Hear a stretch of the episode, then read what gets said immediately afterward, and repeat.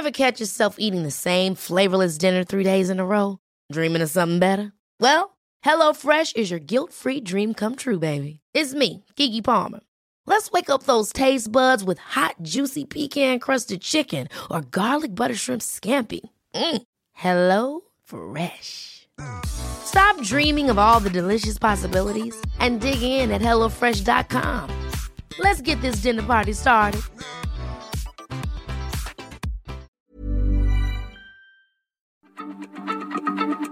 Heraldo Radio, la H se lee, se comparte, se ve y ahora también se escucha.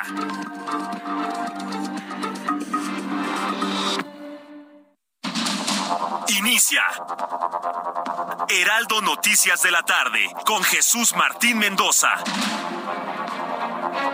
En Heraldo Radio.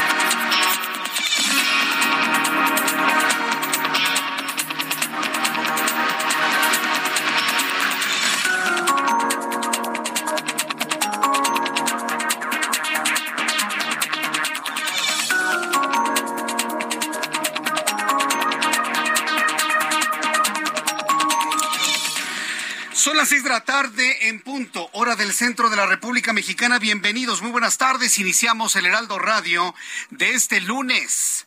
Hoy es 1.31, hoy es 31 de, de octubre del año 2010, del do- año 2022. Me da mucho gusto saludarles. Gracias por estar con nosotros. Sí, andamos con el cambio de horario, estamos con el nuevo horario. Prácticamente les debo decir casi buenas noches a esta hora de la tarde. Sí, porque efectivamente pues ya tenemos el horario cambiado. Estamos en el horario normal, en el horario habitual, en el horario de invierno. Algunos le llaman el horario de Dios. Bueno, como sea, pues yo le invito para que esté con nosotros a esta hora de la tarde con toda la información aquí en el Heraldo Radio. Yo soy Jesús Martín Mendoza y como siempre le digo, súbale el volumen a su radio, que le tengo la información más importante hasta este momento. En primer lugar, le informo que los mensajes de una aplicación de mensajería móvil presentados como pruebas en el caso Ayotzinapa, no puede ser. Ahora resulta que dejaron una investigación, inclusive con tono internacional, lo dejaron de lado, imagínense, lo dejaron de lado para una investigación con base en mensajes de WhatsApp el caso Ayotzinapa por la Comisión de la Verdad y Acceso a la Justicia fueron invalidadas por el Grupo Inter- Interdisciplinario de Expertos Independientes, el GIEI. Vaya hasta que algo hicieron bueno, porque presentan inconsistencias entre ellas que no se puede comprobar el origen. Esa es la razón por la cual finalmente se ha desechado por completo esta alternativa, esta posibilidad, la de poder darle validez, imagínese, a mensajes de WhatsApp. Yo le invito para que me escriba, para que me comente qué es lo que usted opina sobre ello. Le invito para que me llame y para que me comente a través de WhatsApp y también a través de la plataforma de YouTube en el canal Jesús Martín MX. Y también le informo que la Fiscalía General de la República informó que José Jorge Valderas Garza, alias el JJ, quien formó parte del cártel de los hermanos Beltrán Leiva y fue colaborador directo de Edgar Valdés Villarreal, alias la Barbie, fue sentenciado a 36 años de cárcel. Asunto que le platicaré más adelante aquí en el Heraldo también. Y le informo que luego de que la Comisión Nacional de los Derechos Humanos arremetió en contra del Instituto Nacional Electoral y se pronunció a favor de su transformación, y lo vamos a poner entre comillas, hablan de una transformación. El Instituto Electoral aseveró que cumple con las funciones que tiene por mandato de ley. Además, señaló que la CNDH tiene prohibición constitucional para intervenir en temas de carácter electoral. ¿Sabe lo que está haciendo la Comisión Nacional de los Derechos Humanos? Está hablando de violaciones a la democracia, entre comillas, ocurridas en la década de los 50. En ese entonces, las elecciones las hacía el gobierno. ¿Qué es lo que quieren ahora? A través de un Instituto Nacional de Elecciones y Consultas, bueno, pues ellos quieren, sí, el gobierno actual de López Obrador, pues quiere de alguna manera evitar que el, un INE independiente llegue al proceso electoral de 2024, porque seguramente van a perder, porque van a perder. Y él está llamando eso como el gran fraude que quiere evitar. Hoy en la mañana, así lo comentaba en su conferencia matutina, Andrés Manuel López Obrador. Más adelante le voy a platicar de esto aquí en el Heraldo Radio. En este resumen de noticias, también le informo a esta hora de la tarde que Adán Augusto López, titular de la Secretaría de Gobernación, aseguró que sí existe una denuncia internacional contra Felipe Calderón. Mire, está haciendo nada más el ridículo y perdón que lo diga de esa manera. Primero dijo que sí, luego dijo que nunca lo había dicho y ahora resulta que siempre sí, aunque usted y yo sabemos que no es verdad, no es cierto. No hay ninguna investigación en contra del presidente mexicano Felipe Calderón Hinojosa 2006-2012. No existe. Es una mentira. Bueno, pues hoy aseguro que si hay una denuncia más no una investigación por el caso Rápido y Furioso, donde se señala a Felipe Calderón por presuntamente vender armas al crimen organizado. De verdad, eso es una locura de acusaciones. Es una locura de acusaciones. Lo vamos a tener un poco más adelante aquí en el Heraldo Radio. Le informo también que la Secretaría de Seguridad Ciudadana informó que tras la rodada del terror, oiga, esto estuvo increíble ayer, ¿eh? Esto estuvo increíble ayer. Fíjense que a mí no me tocó verlo porque mi esposa y yo, después del Gran Premio, tuvimos la oportunidad de subir al metro, que por cierto, debo decir que el metro funcionó muy bien ayer en la línea café para poder llevar a miles de asistentes al Autódromo Hermano Rodríguez, pero no nos tocó ver nada. Sin embargo, en toda la ciudad, periférico, viaducto, circuito interior, paseo de la reforma, avenida de los insurgentes, me dicen que hicieron desmanes en la colonia Florida, en Chimalistac, en el Parque de la Bombilla, en las inmediaciones de Ciudad Universitaria. Increíble.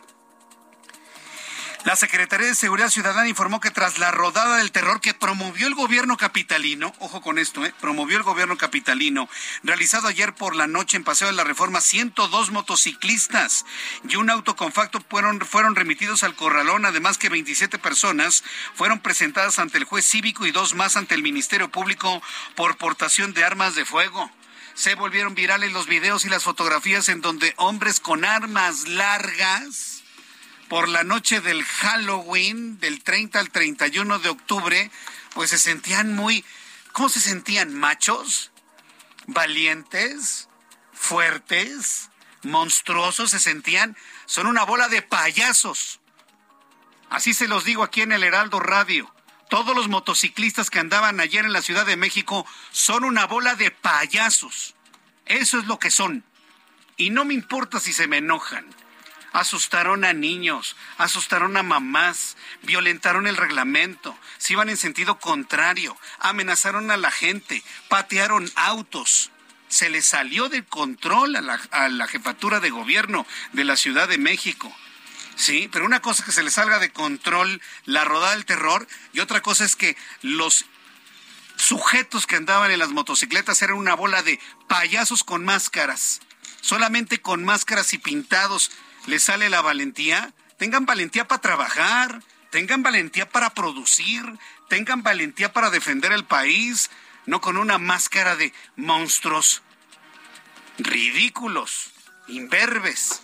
Sí, no, definitivamente fue una cosa verdaderamente sorprendente que nos muestra el nivel pueril de la sociedad. ¿Qué es pueril? Infantil nos revela el nivel infantil de los motociclistas. Y no me importa que se enojen, ¿eh? Se los digo de frente. Bola de payasos. Asustaron a mucha gente ayer. Y en las redes sociales la gente estaba enojada, legítimamente enojada por eso. Por un lado, por la violencia de esta gente y por otro lado, eh, ante la falta de actuación de la policía capitalina, que hizo bien, ¿eh? Hizo bien Omar García Harfuch, jefe de la policía. Hay que reconocerle la inteligencia en cuanto a la operatividad. Se enfrentan con estos tipos y olvídese, hasta balazos hubiera habido. Afortunadamente no pasó a mayores, 27 remitidos al, juez cívico, 102 motociclistas remitidos a los corralones. Yo le invito para que me dé sus opiniones de lo ocurrido ayer por la noche aquí en el Heraldo Radio. Muy intenso, sin duda, toda la jornada noticiosa en los últimos días y en las últimas horas. Por cierto, mientras usted y yo estábamos espantados con estos payasos vestidos de no sé qué a bordo de motocicletas, en Brasil, ahí sí para que vean, estaban muy preocupados. Yo ya se lo había dicho aquí. El problema en Brasil era mayúscula, porque solamente podían elegir a un corrupto como Luis Ignacio da Silva, ¿sí? O a un fascista como Jair Bolsonaro. No tenían de otra. O el fascista reelecto o el corrupto vuelto a ser presidente. Pues ganó el corrupto. Ganó el hombre que estaba en la cárcel por abusar del petróleo brasileño. Es increíble. Pobre Brasil. Pobre, pero además, pobre Brasil porque están partidos a la mitad. El hombre ganó por un punto porcentual. Luis Ignacio da Silva. Yo no le voy a decir Lula, porque Lula significa pequeñito o significa decirle Ignacio de cariño. Yo no le tengo ningún cariño a Luis Ignacio da Silva. Así que bueno, pues pobre Brasil que va a repetir un tiempo con Luis Ignacio da Silva al frente del gobierno de Brasil y todo por los excesos de Jair Bolsonaro. Pero mire, 50% de los votos uno, 49% el, el otro. Es decir, Brasil está partido por la mitad. El actual presidente brasileño Jair Bolsonaro no ha emitido pronunciamiento ante su derrota en la contienda presidencial frente a Luis Ignacio da Silva, quien volverá a gobernar Brasil. Increíble, un hombre que estuvo en la cárcel por corrupción. ¿Así serán los brasileños? A partir del próximo mes de enero de 2023, el hombre que estuvo en la cárcel volverá a gobernar Brasil. Por el momento, Jair Bolsonaro tampoco realizará llamada protocolaria de candidato derrotado para felicitar al ganador, pero tampoco va a impugnar. Esto es importante decirlo, tampoco. Jair Bolsonaro va a impugnar el resultado de la elección de la segunda vuelta ayer en Brasil. Pobre Brasil. O escogían al fascista o escogían al corrupto. Pues ganó el, el corrupto. Increíble, pero cierto. Son las seis de la tarde con 12 minutos, hora del centro de la República Mexicana. Vamos con nuestros compañeros reporteros urbanos, periodistas especializados en información de ciudad. Vamos con mi compañero Alan Rodríguez. Adelante, Alan, gusto en saludarte. Muy buenas tardes. Jesús Martín, amigos, muy buenas tardes. Ya tenemos restricción vehicular hacia la zona del Zócalo de la Ciudad de México. El corte a la circulación se registra en la calle 20 de noviembre al cruce con Venustiano Carranza y es que continúa el arribo de visitantes al primer cuadro de la capital, quienes van a conocer las 32 ofrendas que ha montado el gobierno de la Ciudad de México, cada una de ellas representando a una entidad federativa de nuestro país. Destacan la de Colima, la cual está compuesta con una pared llena de panes de Muerto, la de Sinaloa dedicada a Pedro Infante y también la de Veracruz y la de Chiapas con un muy gran colorido. Por este motivo invitamos a todos nuestros amigos a evitar la zona del primer cuadro de la capital y es que con motivo de las celebraciones de Halloween del Día de los Muertos ya tenemos un gran número de peatones circulando y deambulando en las calles de la zona centro de la Ciudad de México. Mucha precaución, la recomendación circular sobre el eje central, sobre la zona del anillo de circunvalación, la avenida Izazaga o el eje 1 norte. Por lo pronto, el reporte que tenemos. Muchas gracias por la información. Gracias a mi compañero Alan Rodríguez. A continuación, tenemos a nuestro compañero Mario Miranda. Adelante, Mario. ¿En dónde te ubicamos? Muy buenas tardes. Mario, adelante, Mario Miranda. Bueno, estamos revisando dónde se encuentran nuestros compañeros reporteros urbanos. Recuerde que estamos ya en el nuevo horario en el horario de invierno, en el horario normal. Mario Miranda, ¿en dónde te ubicamos a esta hora de la tarde? No, pues creo que no lo tenemos. A ver, si tú me avisas. ¿Ya? Mario Miranda, dicen que la tercera es la vencida. Adelante, Mario. Jesús Martín, ¿qué tal? Buenas tardes. Nos encontramos en el Zócalo de la Ciudad de México, donde en estos momentos se lleva a cabo la ofrenda, la cual inició el viernes 28 de octubre y estará hasta lo que es el martes 2 de noviembre. Esta ofrenda, pues muy grande y fue colocada aquí en la plancha del Zócalo de la Ciudad de México. También representa, hay varias ofrendas representando los estados de la República Mexicana. También han sido colocadas pues estas megacatrinas, unas catrinas muy grandes, las cuales fueron colocadas alrededor, las cuales miden entre 2 y 5 metros de altura. Jesús Martín, ya tenemos bastantes personas quienes vienen aquí a visitar, la mayoría de las personas vienen pintadas de la cara, vienen disfrazadas Jesús Martín. También tenemos un operativo por parte de elementos de la Secretaría de Seguridad Ciudadana y de Tránsito, quienes están retirando a todos los motociclistas que se encuentran estacionados, lo que es aquí en el circuito del Zócalo, están retirando estas motos para llevar las al corralón Jesús Martín. También mencionarte que se encuentra cerrado la entrada hacia el Zócalo Capitalino. El 20 de noviembre están siendo desviados los automovilistas hacia Pino Suárez para continuar por José María Martín. Correcto, gracias por la información, Mario Miranda. Seguimos pendientes, buenas tardes. Hasta luego. Pues sigue este fenómeno en la Ciudad de México, pero bueno, ya no tan desbordado y tan desatado como el día de ayer. Yo quiero invitarle a todo el público que nos escucha en el Valle de México y en otras partes de la República Mexicana, incluso en los Estados Unidos. Bueno, en Estados Unidos se vive intenso el Halloween, que nada tiene que ver con Día de Muertos, son fiestas completamente distintas, ¿sí? Completamente distintas. Halloween es una cosa del 30 al 31 de octubre y otra cosa es Día de Muertos, que vivimos en México con gran intensidad 1 y 2 de noviembre. Son cosas completamente distintas. Pero las personas que celebran Halloween en los Estados Unidos y que ya escucharon lo que pasó ayer aquí en México, ¿qué, ¿cuál debería ser la sanción para estos individuos? ¿Usted consideraría que una convocatoria similar puede hacerse el año que entra? Yo soy de la idea de que ya no, ¿eh? Yo soy de la idea de que no, que el gobierno de Claudia Sheinbaum evite este tipo de convocatorias porque la gente se desborda. La gente tiene, no sé, una afinidad con la muerte muy extraña. Ah, no, pero no sea Navidad cuando celebramos el nacimiento de un niño. Ahí andan todos tristes, andan todos deprimidos, andan todos encerrados, andan todos llorando. Es que no me regalaron nada. Es increíble. No sea la muerte porque todo el mundo anda, anda feliz de la vida. Se les muere un familiar y andan rezando. Yo conocí a un grupo de caricaturistas que le decían a uno el diablo y cuando se murió andaba lleno de cristos, ¿no? y dije, ¿dónde está el diablo lo que tanto pregonaban, no? Así somos en México, ¿no? Ah, nos reímos de la muerte y, nos sentimos muy malos y mucho diablo y, mucho monstruo. Y cuando verdaderamente llega la familia, entonces andan chillando, andan llorando. No puede ser. Yo le invito para que me diga qué hacemos con esas expresiones, con ese rodado del terror. ¿La repetimos el año que entra o que se suspenda? Yo le invito para que me diga qué es lo que hacemos a través de mi cuenta de YouTube en el canal Jesús Martín MX, a través de Twitter, arroba Jesús Martín MX. Ya son las seis de la tarde con 16 minutos, tiempo del centro de México. El amor inspira nuestras acciones por México. Reforestando la tierra, reciclando, cuidando el agua, impulsando a las mujeres y generando bienestar en las comunidades. Juntos somos Coca-Cola y contigo el amor multiplica. Y vamos a revisar qué es lo que sucedía un día como hoy. Estamos acabando el mes de octubre, hoy es 31 de octubre. ¿Qué es lo que sucedía un día como hoy en México, el mundo y la historia? Abra Marriola. Amigos, bienvenidos. Esto es un día como hoy en la historia. 31 de octubre, 1798. John Dalton descubre la enfermedad de la vista llamada ah, ah, ah, discromatopsia o ceguera de los colores, conocida vulgarmente como daltonismo.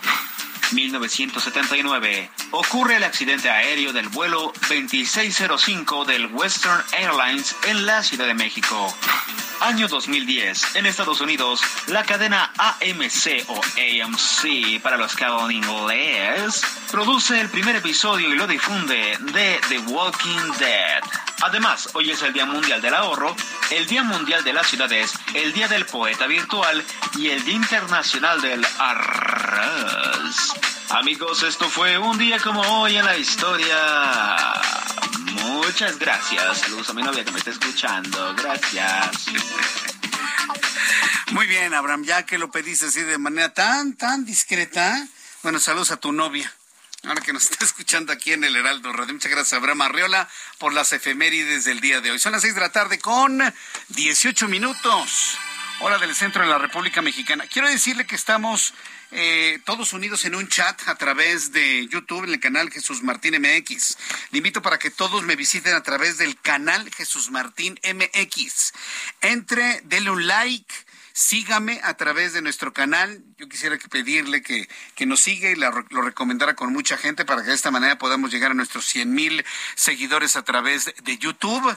Así que le invito para que entre a YouTube, canal Jesús Martín MX, me dé un like, lo recomiende y además pues eh, suscríbase hágale clic a la campanita, esta campanita clásica, ¿no? Suscríbase, por favor, dale clic a la campanita, estate muy pendiente todas las actualizaciones, así le dicen los youtubers, ¿no?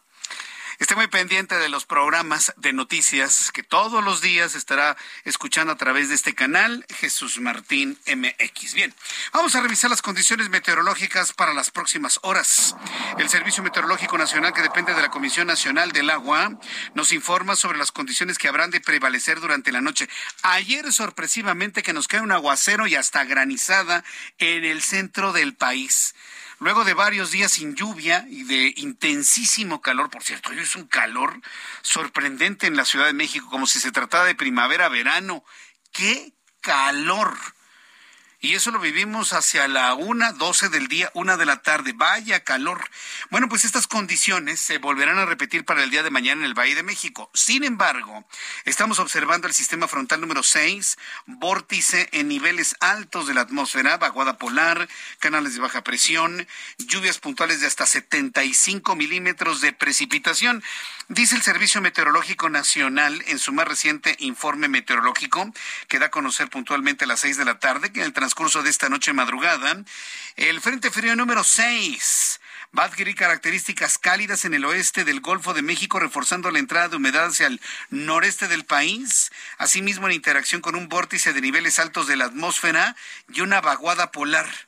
Estos meteorólogos, o está caliente o está frío.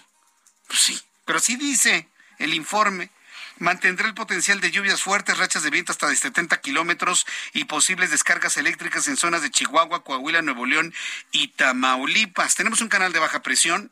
Eh, el sistema frontal número 6 se va a extender con características de estacionario en el norte del Golfo de México y seguirá reforzando la entrada de humedad hacia el noreste del país.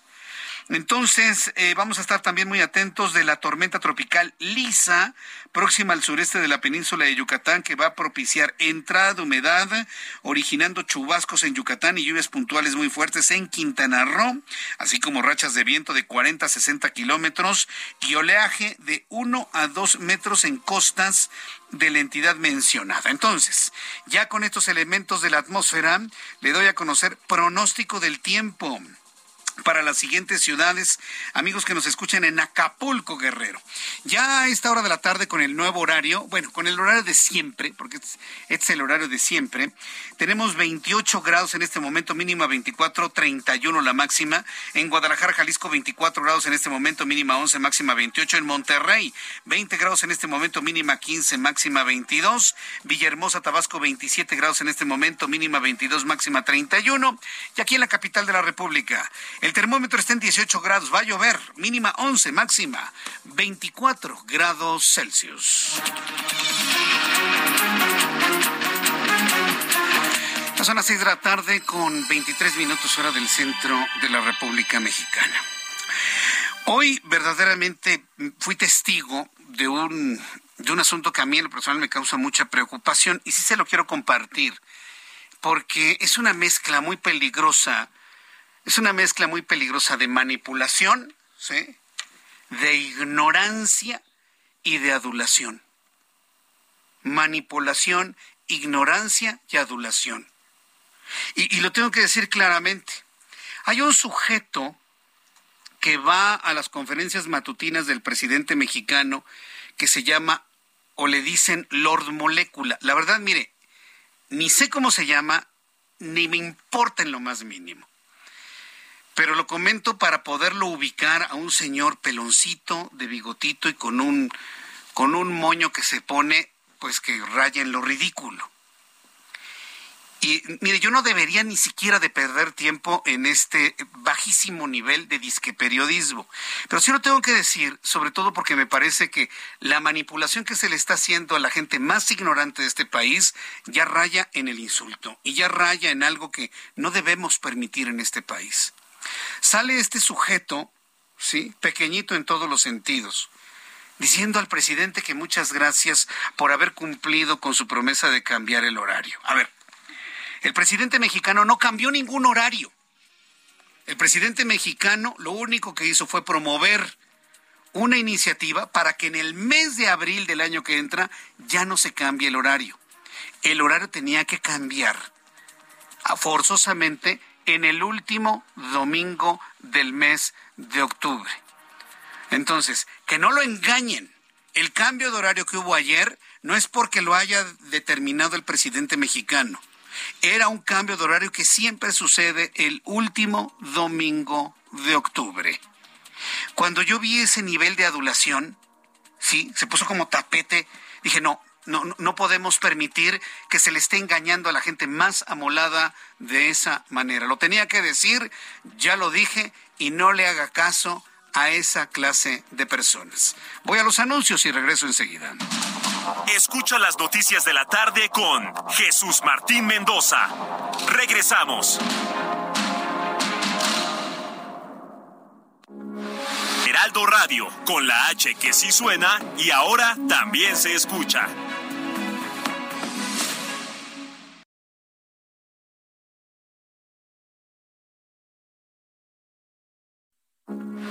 Heraldo Radio, con la H que sí suena y ahora también se escucha.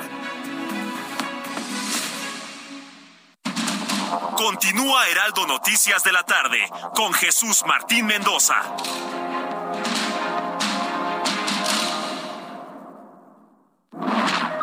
Estufa que manejas desde el smartphone? Nuevas estufas LG InstaView, ahora con inteligencia artificial LG ThinQ. Toca dos veces y descubre la magia del interior sin abrir la puerta. Las únicas con horno de convección, air fryer, grill y triple flama. Descubre la inteligencia de la cocina con LG. Destino Qatar en el Heraldo Radio. Una presentación de LG Electronics. Se supone que la política no debería de incidir en la realización de los eventos deportivos y la FIFA ha luchado de manera incesante para encontrar fórmulas que impidan que naciones en conflicto se vean las caras al menos en el proceso eliminatorio, porque ya en la fase final esto es prácticamente imposible. En Europa juegan 11 exrepúblicas soviéticas y naciones en conflicto como Macedonia y Albania. Está el caso de alemanes y checos y el permanente conflicto entre Turquía y Grecia por el control de Chipre que provocó el surgimiento de la República Turca del norte de Chipre. Contra el reconocimiento de España, Gibraltar, la pequeña punta de la península ibérica en el Mediterráneo, existe como miembro con plenos derechos, así como pequeños principados como Luxemburgo o Andorra. Todo en un continente con múltiples conflictos bélicos, diferencias brutales de ideología y constantes choques por la supremacía racial, pero que rara vez, afortunadamente, se traducen en conflictos en la cancha. El fútbol sigue siendo un calmante gigantesco para la autodestructiva naturaleza de los seres humanos. Hasta la próxima, los saluda Edgar Valero. Destino Qatar en el Heraldo Radio. Una presentación de LG Electronics. Heraldo Televisión, ahora también por Sky HD. Toda la programación de Heraldo Televisión a través del canal 161 de Sky HD. Noticias, deportes, entretenimiento, gastronomía y mucho más. Heraldo Televisión, en todo el país, ahora también por Sky HD.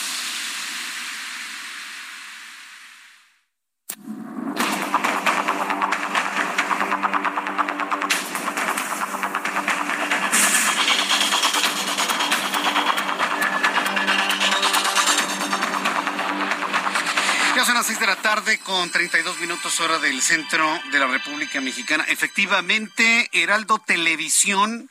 Mucha atención que Heraldo Televisión a partir de mañana 1 de noviembre estamos estaremos en el canal 161 de Sky HD. Mucha atención a quienes nos quieren ver. Muchas personas preguntan, "Oye, Jesús Martín, ¿tiene sistema de cable para poderlo tener?" Es que ya muchas personas no usan antena aérea pero la televisión aérea sigue llegando a decenas de miles de hogares. Canal 8.1. ¿Tiene sistema de cable? ¿Tiene usted Sky? A partir de mañana, canal 161, 161. Canal 161, 161, Heraldo Televisión en Sky HD. Lo espero mañana a las 2 de la tarde en nuestro programa de noticias. Las noticias con Jesús Martín Mendoza, 2 de la tarde, tiempo del centro de México, en Sky HD, canal 161. ¿Quiere ver usted nuestro comercial de televisión? Lo puede ver a través de mi cuenta de Twitter, arroba Jesús Martín MX, arroba Jesús Martín MX. Bien, vamos a continuar con la información importante del día de hoy. Y hoy la noticia la da el GIEI.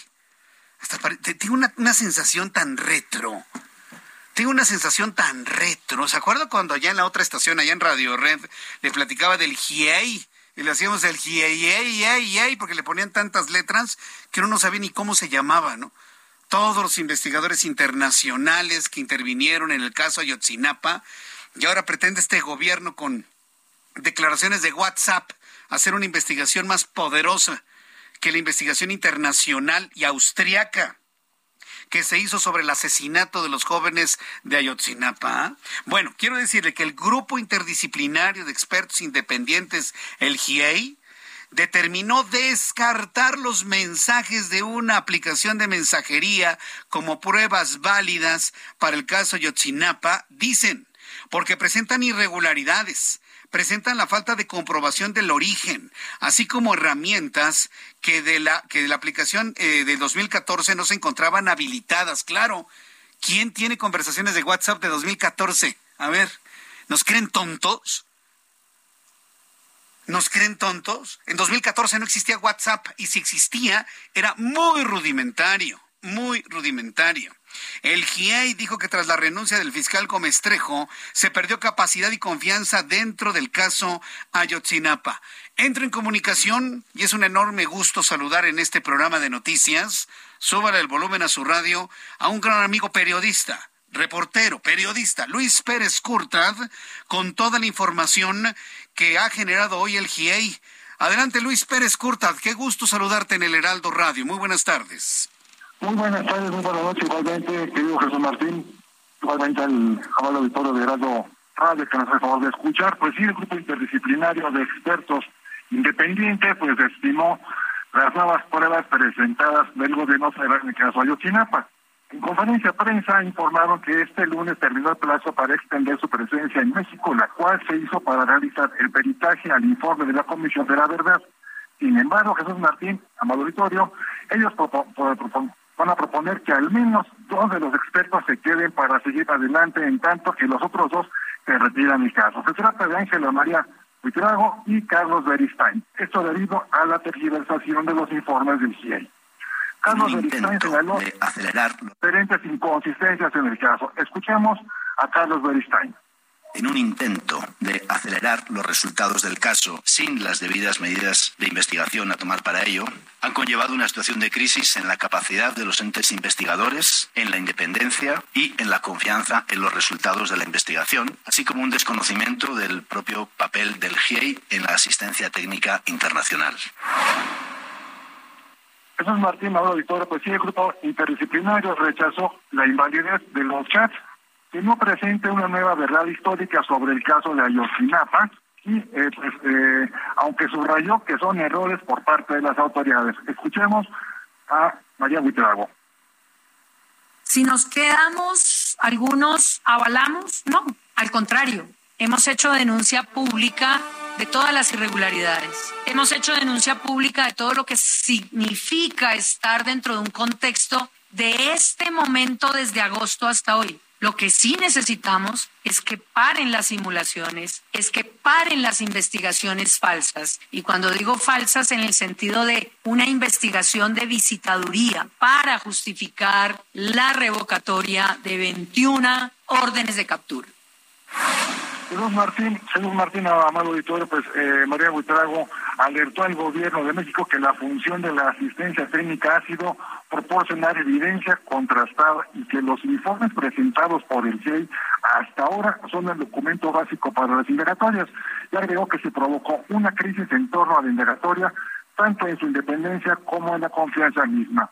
Los expertos destacaron que hay una grave confusión en la relación a las 83 órdenes de aprehensión que se giraron por el caso, entre ellas 20 de militares y el desistimiento de mandatos judiciales por presiones del fiscal general Alejandro Gertmanero. Y reiteraron su preocupación por la renuncia de Omar Gómez Trejo. Finalmente, los integrantes del CIEI solicitaron de igual manera que las omisiones, filtraciones o intento de cambiar ciertas pruebas deben ser objeto de investigación. Jesús Martín, hasta aquí está información que eh, te he comentado ese contar. En la conferencia de prensa estuvieron presentes los padres de los desaparecidos, pero no se nos permite ni acercarnos ni hacerles una entrevista. Hasta aquí la información. Bien, pues muchas gracias, estimado Luis Pérez Curtas, muy atentos de todo esto. ¡Qué golpe, eh! esta declaración del GIEI al equipo investigador del presente gobierno, de la presente administración. Gracias, Luis. Un abrazo, saludos. Abrazo, que te vaya muy bien. ¿Qué nota eh, nos ha compartido Luis Pérez Curtaz? Prácticamente el GIEI ha dado palo. Esa es la forma de entenderlo, palo a la, entre comillas, investigación de Alejandro Encinas. No, voy, voy a corregir. Palo a la investigación de López Obrador, ordenada para que se eche la culpa a Alejandro Encinas. Sí, claro, por supuesto. Y, yo, yo, no entiendo por qué Alejandro Encinas no dice, ¿sabe qué, presidente? Aquí tiene sus papeles, yo me voy. ¿Por qué está comprometiendo su futuro Alejandro Encinas con algo que no tiene ni pies ni cabeza? Nada más para llevarle la contra a los anteriores, a la anterior administración, no han podido echar abajo la verdad histórica. No han podido. Y hoy el GIEI, que también avaló la verdad histórica, el GIEI y todos estos investigadores, inclusive la Universidad de Innsbruck, hoy están descartando todo lo que, entre comillas, ha avanzado la presente administración. Qué caso, ¿eh? Le salió, con el perdón de la palabra, le salió el tiro por la, culeta, la culata a esta administración. Pensaban que Ayotzinapa iba a ser ya la justicia, inclusive con efectos hacia el 2 de octubre del 68, pues no. Les tronó en la cara de acuerdo con el grupo interdisciplinario de expertos independientes GIEI, no es posible conocer el origen de 181 de 367 capturas de la pantalla de WhatsApp presentadas por la Comisión de la Verdad y el Acceso a la Justicia del caso Yotzinapa en su informe del pasado 18 de agosto. Además que estas tienen múltiples inconsistencias e irregularidades y no es posible garantizar su originalidad. Claro que no. Cualquier conversación de WhatsApp es fácilmente alterable. Usted le pone un textito y listo, y ya, se acabó. La prueba está en lo que presentó la señora Laida Sansores en contra de Ricardo Monreal y de Alejandro Moreno. Está comprobado que está alterado. ¿Usted cree que no están alteradas las otras conversaciones? Pues claro, claro que sí. Y por eso el GIEI lo está echando por tierra.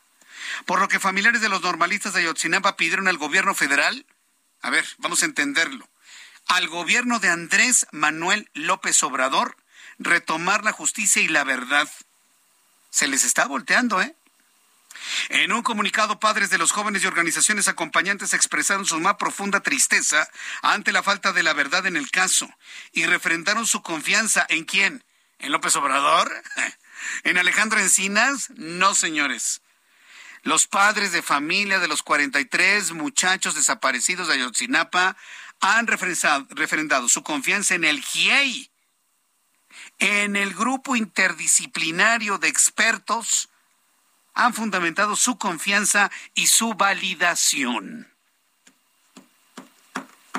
Como el gobierno de López Obrador no les ha dicho exactamente quién mató a los jóvenes, porque ellos no quieren saber si Cerón de Lucio hizo un encubrimiento o si Jesús Murillo Caram habló de una de una verdad histórica. No, no, no. Los padres de familia quieren saber dos cosas. ¿Quién mató a sus hijos y dónde están los cuerpos? Y estas dos preguntas, el gobierno de López Obrador no ha podido responderlas. Los papás y las mamás de Ayotzinapa quieren saber quién mató a sus hijos, ya de manera paralela por qué, pero quién los mató y dónde están los cuerpos. Para poderles llevar una veladora para poderle rezar un rosario, para llevar un sacerdote que haga una misa, para poder tener un lugar donde una mamá lleve flores a sus hijos. Y no han podido hacerlo. ¿Por qué no han podido hacerlo? Porque los restos están diseminados en diversos puntos, calcinados. Y eso se dijo en la verdad histórica. Están en un callejón sin salida. A ver finalmente qué es lo que hacen. Son las seis de la tarde con 43 minutos hora del centro de la República Mexicana. Mientras el GIEI está prácticamente dándole palo y desacreditando todo el trabajo que ha hecho la presente administración en torno a Yotzinapa, buscando otra verdad histórica, la Comisión Nacional de los Derechos Humanos, que está en manos de la señora Rosario Piedra, ya saben, ¿no? Íntima amiga de Andrés Manuel López Obrador, incondicional del presidente mexicano, lo que implica una falta de independencia en la Comisión Nacional de los Derechos Humanos. Bueno, pues la CNDH arremetió contra el INE.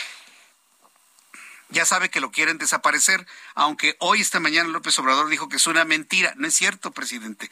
Usted quiere desaparecer al INE porque se quiere vengar del instituto que, según usted, le robó la presidencia en 2006, cosa que es una mentira. Usted jamás mostró las actas que así lo comprobaban. Y los que manejamos noticias en ese entonces nos acordamos claramente. Jamás en ese entonces el PRD presentó todas las actas en donde los votos sumados daban más que los de Felipe Calderón. Jamás lo hicieron. Ustedes saben que perdieron. Pero como decía Goebbels, una mentira dicha mil veces se convierte en verdad. Llevan como 500 veces la mentira. Todavía no se convierte en verdad porque es una total y absoluta mentira. Quien ganó en el 2006 se llama Felipe Calderón Hinojosa. Punto. Y hay manera matemática, electoral y de votos para comprobarlo. Cosa que no puede hacer el presidente mexicano actual quiere desaparecer el INE como una venganza. Lo hemos platicado con varios analistas, tanto en televisión como en radio. Bueno, para confirmar esa intencionalidad, hoy la Comisión Nacional de los Derechos Humanos arremetió en contra del INE y se pronunció por su transformación. ¿Qué quieren decir con eso? ¿Su desaparición? El instituto respondió mediante un comunicado que el órgano electoral atiende y seguirá atendiendo los derechos político-electorales cabalmente. De no ser así, la ciudadanía será quien se lo reclame. El INE hizo referencia al artículo 102 de la Constitución que advierte que los organismos de protección de los derechos humanos no son competentes tratándose de asuntos electorales. Imagínense el nivel de ignorancia de la señora Piedra, que ni siquiera sabe lo que contiene el artículo 102. Porque si sí lo sabe, entonces es una perversidad de tamaño descomunal sabiendo que se viola la Constitución haciendo este tipo de extrañamientos? Y no sabiéndolo, imagínese el nivel de ignorancia, por donde la vea, es indefendible. Sin embargo, hoy el INE hizo referencia a este artículo 102 de la Constitución que advierte que los organismos de protección de los derechos humanos no son competentes tratándose de asuntos electorales, por lo que la CNDH tiene prohibición constitucional la Comisión Nacional de los Derechos Humanos, que hoy tristemente dirige Rosario Piedra, tiene prohibición constitucional expresa para intervenir en temas de índole electoral. ¿O qué? ¿Van a cancelar la Constitución para que pasen por encima de todo el articulado constitucional? Pues ya díganos, ¿no? Todos los días, o al menos una vez a la semana, le presento una noticia en donde una idea del gobierno federal pisotea un artículo constitucional. ¿No es posible? Bueno, hoy lo aclaró el Instituto Nacional Electoral de manera muy puntual. Agregó que incluso el artículo 41 de la Constitución detalla que solo corresponde al Instituto Nacional Electoral en su calidad de organismo constitucional autónoma, todavía existe, la función estatal de organización de las elecciones, así como a los organismos públicos locales. ¿Usted cree que contestó algo la CNDH? No, pues nada. Nada en absoluto. Pues no sabe ni qué ni por dónde. Sí, no, está, desmantelada la CNDH, está desmantelada. Está desmantelada. Es una tristeza, pero bueno, esa es finalmente la realidad. Bien, son en este momento las seis de la tarde con 47 minutos, hora del centro de la República Mexicana. Tengo comunicación en estos momentos con Elizabeth Pérez Valdés. Ella es vicecoordinadora del PRD en la Cámara de Diputados. Estimada Elizabeth Pérez Valdés, me da mucho gusto saludarla. Bienvenida, muy buenas tardes.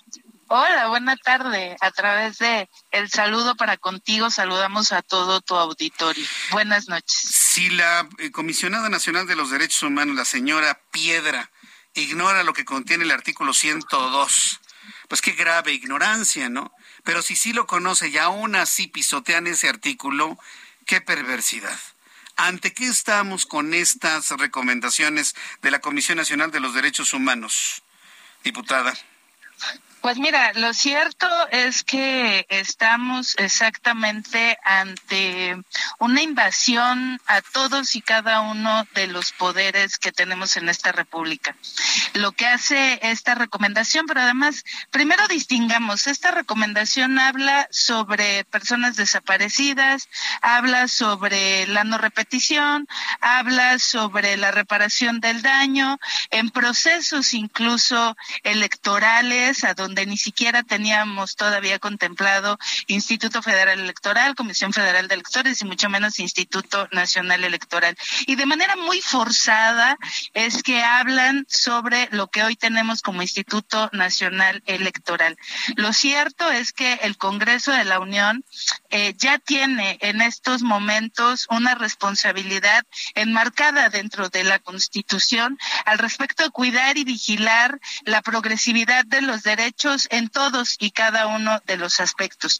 Y le recordamos en todo caso a la titular de la Comisión Nacional de Derechos Humanos que su labor no es cuestionar lo que hacemos en términos electorales, ni el Congreso de la Unión como un poder, ni el Instituto Nacional Electoral como uno de los institutos más reconocidos por las y los mexicanos en términos de confianza. Su labor exactamente es vigilar la progresividad de los derechos humanos en algo que no ha querido hacer es en llamar a que se realicen todas las actuaciones en las alertas de género que están planteadas en el país, en estados y municipios de nuestro bello México, en llamar a que se esclarezcan los feminicidios de por lo menos 11 mujeres al día que se cometen en este país en manos de asesinos feminicidas, es en llamar a que se esclarezcan los crímenes de lesa humanidad que aún incluso dentro de la propia recomendación esta que ha sido tan polémica habla de que no han tenido elementos para que se esclarezca quiénes fueron los culpables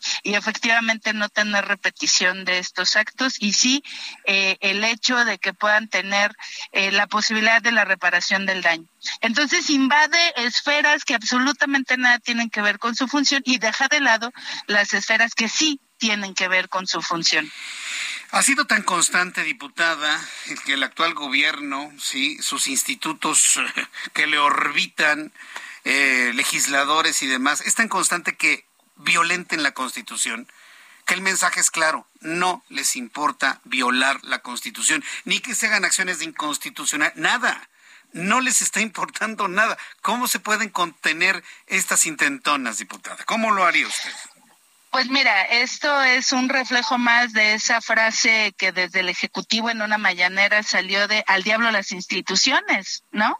Entonces, si no tenemos un Ejecutivo el cual le interese fortalecer las instituciones y todo lo que hoy tenemos como construcción democrática en este país, bueno, pues ¿qué esperas de quienes son las personas titulares de estas propias instituciones? La actuación es exactamente la misma.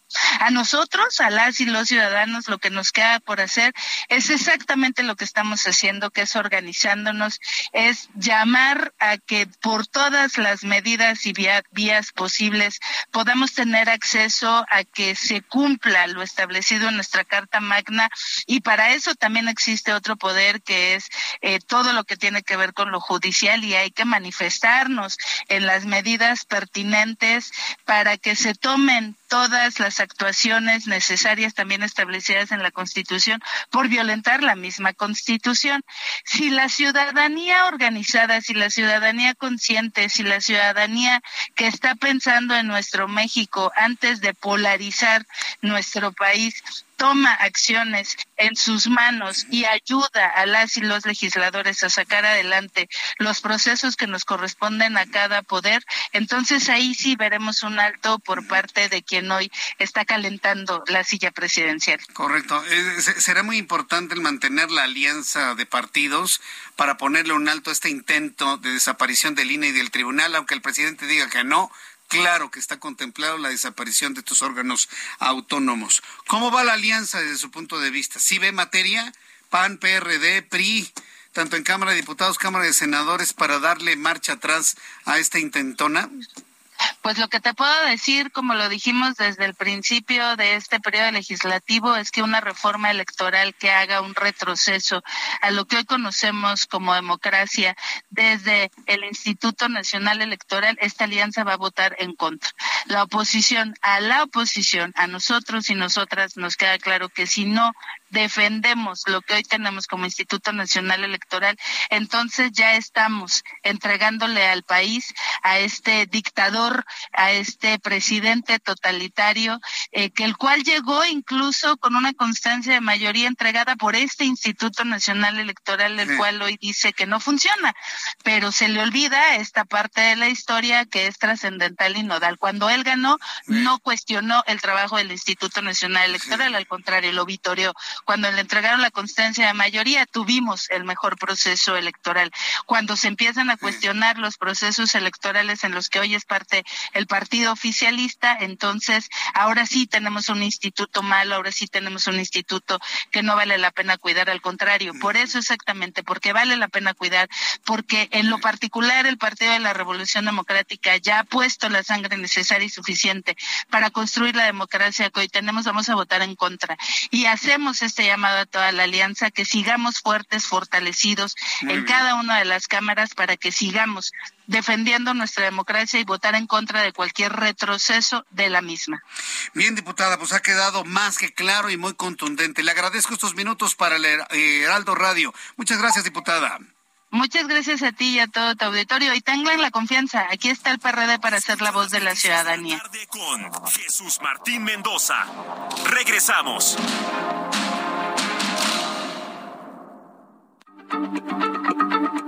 Heraldo Radio, la H se comparte, se ve y ahora también se escucha.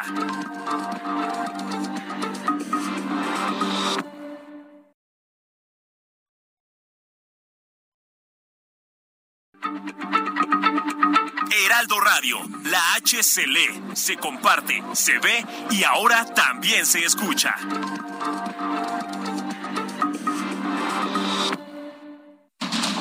Continúa Heraldo Noticias de la tarde con Jesús Martín Mendoza.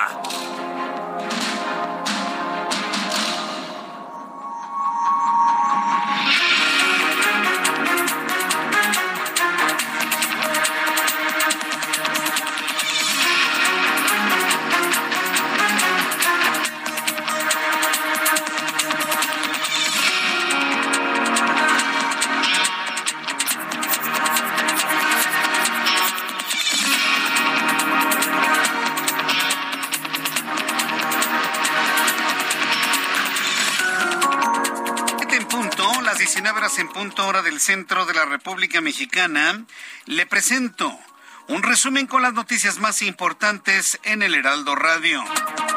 De acuerdo con la estimación del Instituto Nacional de Estadística y Geografía, el INEGI, publicada este lunes 31 de octubre, la economía de México creció solamente el 1% en el periodo de julio a septiembre en comparación con el trimestre anterior, mientras que el crecimiento por sectores primario que engloba actividades de agricultura y ganadería avanzó apenas 1.8%, el secundario aumentó 0.9% y el terciario apenas 1.2%. Esto está dando a conocer hoy el Instituto Nacional de Estadística y Geografía.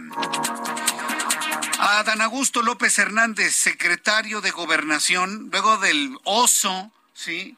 De la falta de credibilidad, luego del dislate o del desliz que tuvo al acusar a Felipe Calderón Hinojosa de una investigación internacional, la cual no existe, y tuvo que reconocer que no existe, bueno, pues hoy volvió al ataque asegura que hay una investigación de carácter internacional en La Haya, Países Bajos, contra Felipe Calderón por su presunta participación en el tráfico de armas y venta de estas armas al crimen organizado.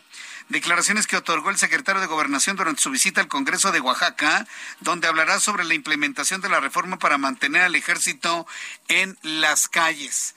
O sea, no se quiso quedar con lo, el vergonzoso oso de tener que reconocer que no, que no había ningún tipo de investigación. No la hay, ¿eh? Esto se lo sacó de la chistera, ¿no? Se lo sacó de la manga. Lo apareció así con un chasquido, ¿no? así le, hizo así y, apareció la denuncia ahí en La Haya. Por supuesto, estoy al pendiente de alguna respuesta, reacción de Felipe Calderón Hinojosa. Estamos al pendiente de una respuesta del presidente. Del presidente Felipe Calderón Hinojosa, por supuesto 2006-2012. Así que bueno, pues estaré muy pendiente de la respuesta del presidente Felipe Calderón Hinojosa. Fue sentenciado a 36 años de cárcel José Jorge Valderas Garza, el JJ, integrante del cartel de los Beltrán Leiva y colaborador directo de Edgar Valdés Villarreal, la Barbie. La Fiscalía General de la República informó que a través de la Fiscalía Especializada en materia de delincuencia organizada, en coordinación con la Fiscalía Especializada en Control Regional en su delegación del Estado de México, obtuvo sentencia condenatoria en contra del JJ, también conocido como el modelo, el Hey o también conocido como el Batman.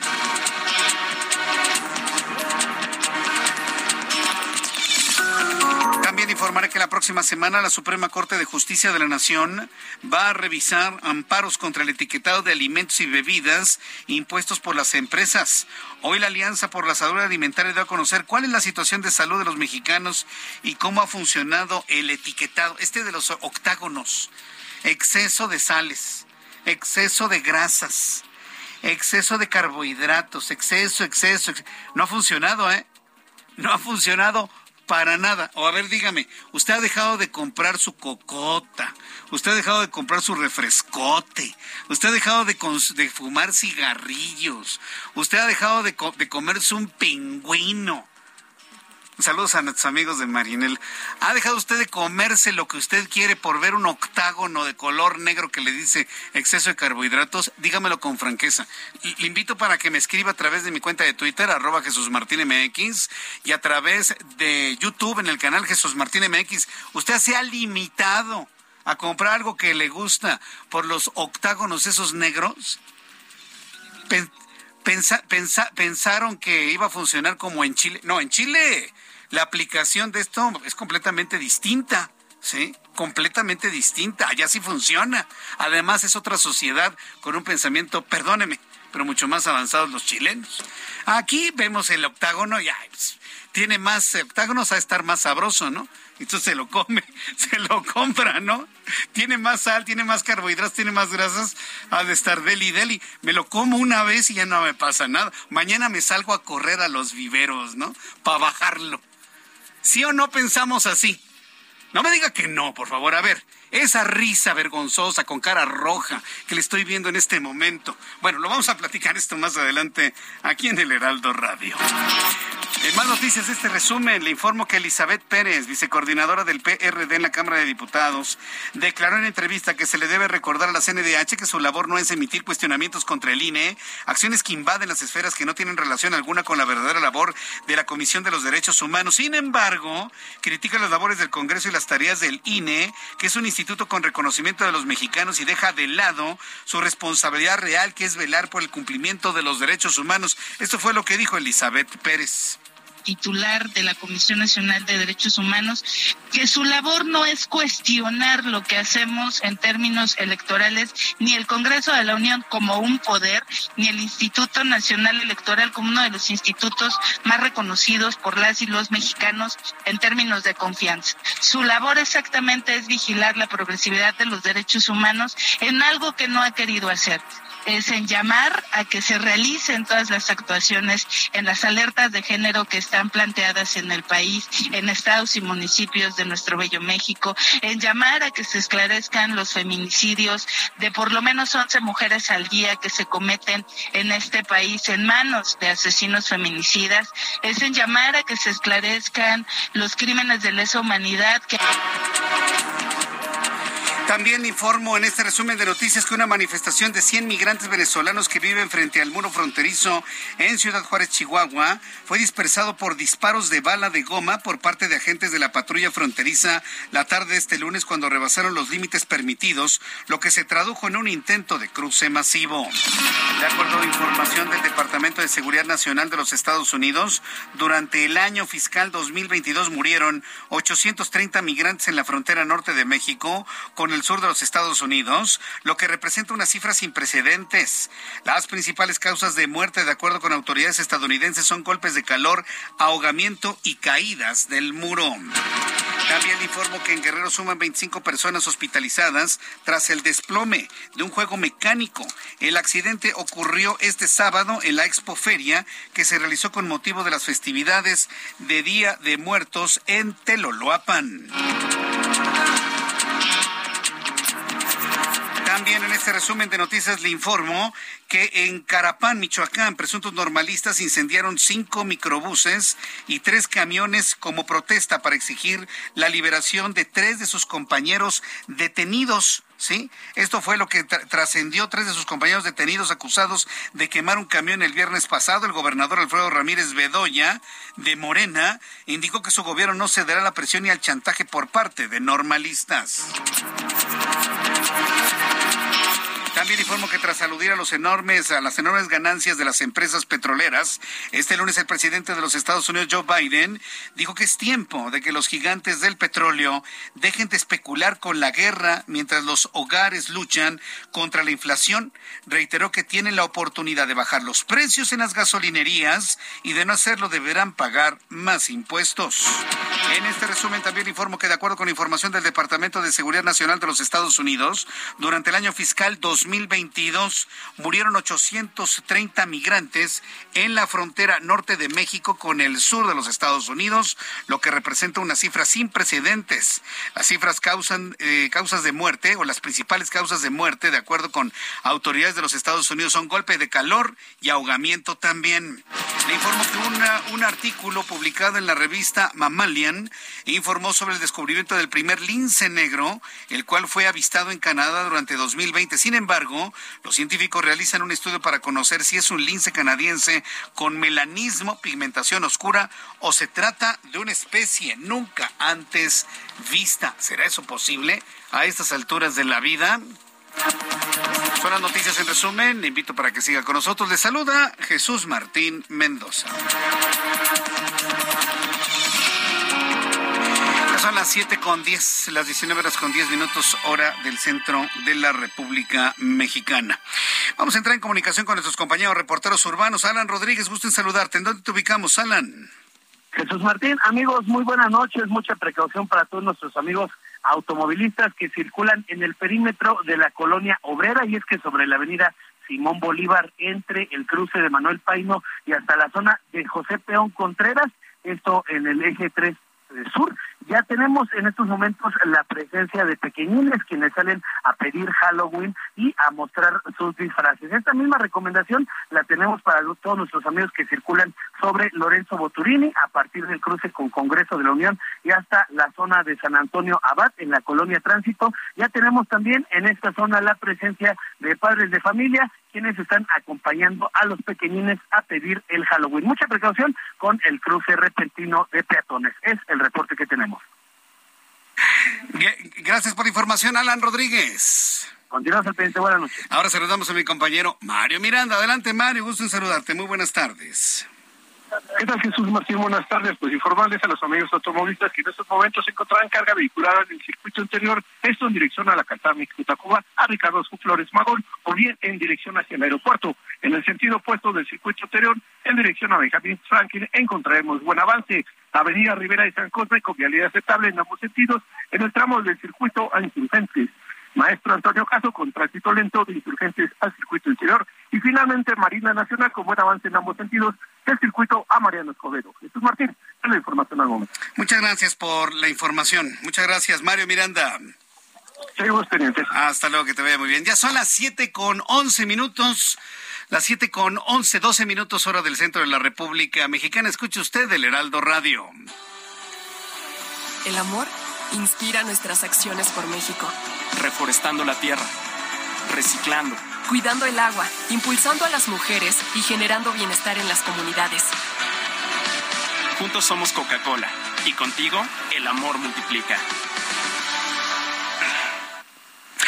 Bien, pues continuamos con toda la información y saludos a nuestros amigos de Industria Mexicana, Coca-Cola con El Amor Multiplica, esta gran campaña eh, que, que ha llenado evidentemente a toda la República toda la República Mexicana y evidentemente con el aquí con este canal de comunicación a través del Heraldo de todas sus plataformas. Saludos a nuestros amigos de Industria Mexicana Coca-Cola. Ya son las siete con doce, con trece minutos, tiempo del centro de México, como dijera el pequeñito, el horario de Dios.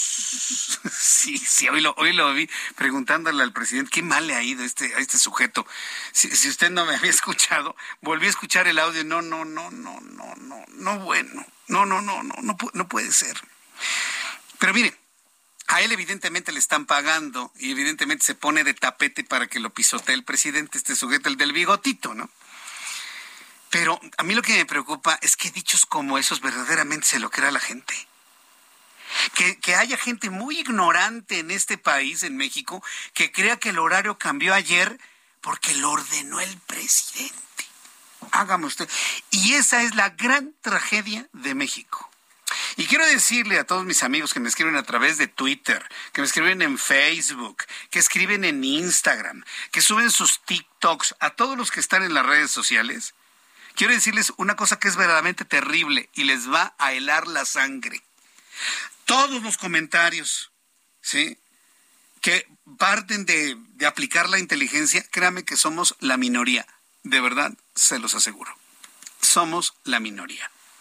Nos, se concentran los comentarios en las redes sociales, pero afuera, sin redes sociales, hay gente que verdaderamente cree que el horario cambió este fin de semana porque lo ordenó el presidente y no porque ya estaba, estaba establecido como hace 26 años de finalizar siempre el último domingo de octubre. Ese es el problema.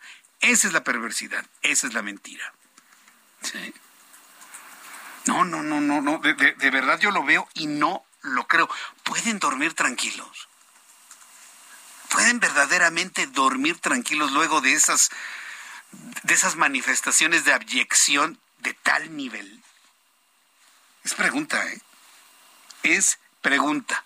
Entonces, para redondear, el horario cambió porque por ley siempre termina el último domingo de octubre. Punto. ¿Qué es lo que va a pasar en abril? Que ya no va a haber cambio de horario. Ya. No va a haber cambio de horario. Claro, por ahora. Por ahora. Por ahora. Sí, entonces, Téngalo usted en cuenta, por favor. Bien, una vez aclarado esto, ahora quiero darle una buena, muy buena. Estamos muy contentos aquí en el Heraldo. Estamos contentos, estamos orgullosos, estamos verdaderamente fascinados con lo que conocemos el día de hoy. Por segundo mes consecutivo, somos el grupo más grande en medios digitales de México, gracias a 80 millones de usuarios únicos, de acuerdo con Comscore y Google Analytics en el mes de septiembre. Nos acaban de llegar las mediciones de visitas, de audiencia de, de, su preferencia. Y bueno, pues estamos muy contentos porque estamos en el primer lugar en la página web y aplicación del Heraldo de México. Evidentemente la web ha crecido tanto por toda esta invitación que le hemos hecho a través de la radio.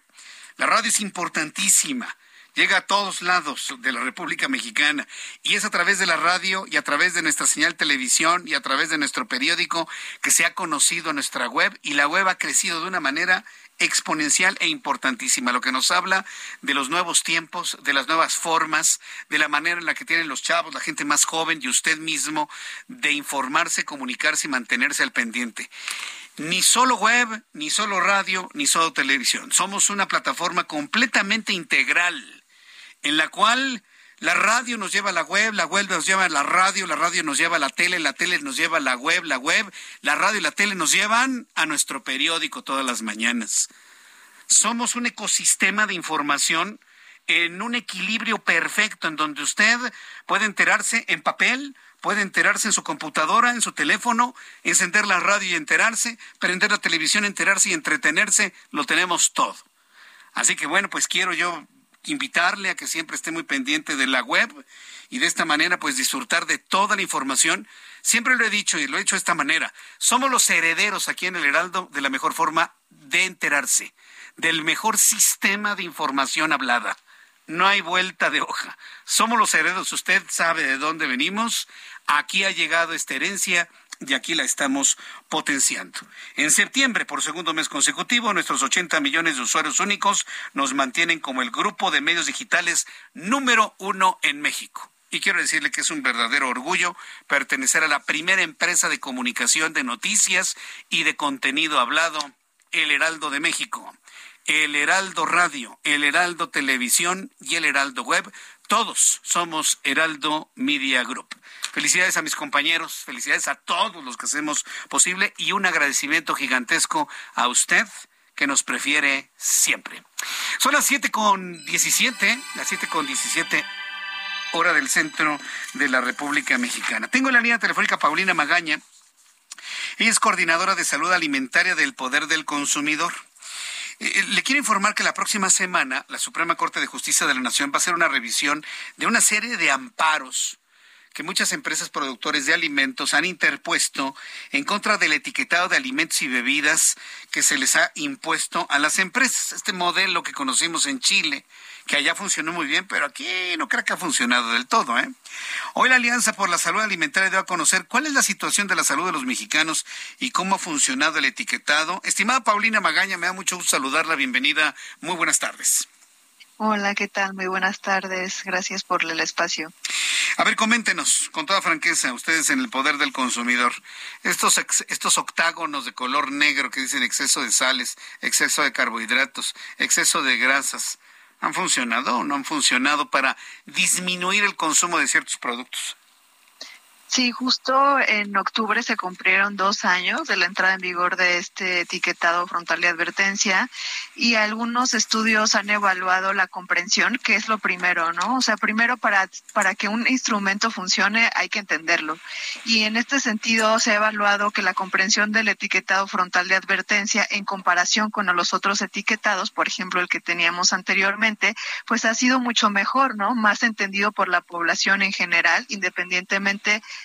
del nivel educativo y socioeconómico. Entonces, esos son como algunos de los datos que arrojan estos estudios científicos y también una de las eh, grandes resultados que ha traído este etiquetado ha sido la reformulación de productos, es decir, una reformulación de productos ultraprocesados que son todos estos que vienen empaquetados y que en su consumo excesivo representan este riesgo a la salud, ¿no? Ya vemos cada vez más productos con menos cantidad de azúcares, de, de sodio, por ejemplo, o de grasas, que es algo que no había sucedido con ninguna otra medida en México. Entonces, estos son algunas aproximaciones del etiquetado y que justamente lo mencionas, ¿no? Es una de las herramientas de las políticas que se ha implementado para combatir la obesidad y podemos hablar de estos datos que mencionas que dimos el día de hoy en el marco del Día de Muertos. Sí, pero en realidad el que una persona vea que su refresco tiene exceso de calorías o de azúcares, o que su, no sé, lo que compra tiene exceso de grasas, realmente está provocando que la gente diga, ay, no lo voy a comprar porque me voy a cuidar mi salud. ¿Realmente está ocurriendo eso en México? En Chile sí pasó, pero aquí realmente está ocurriendo eso o no? Sí, estamos esperando los resultados en cuanto al consumo. O sea, sabemos que los resultados, eh, los primeros resultados que hemos tenido sobre la comprensión, efectivamente, como mencionas, pues también necesitamos saber qué es lo que ha pasado con el consumo, ¿no?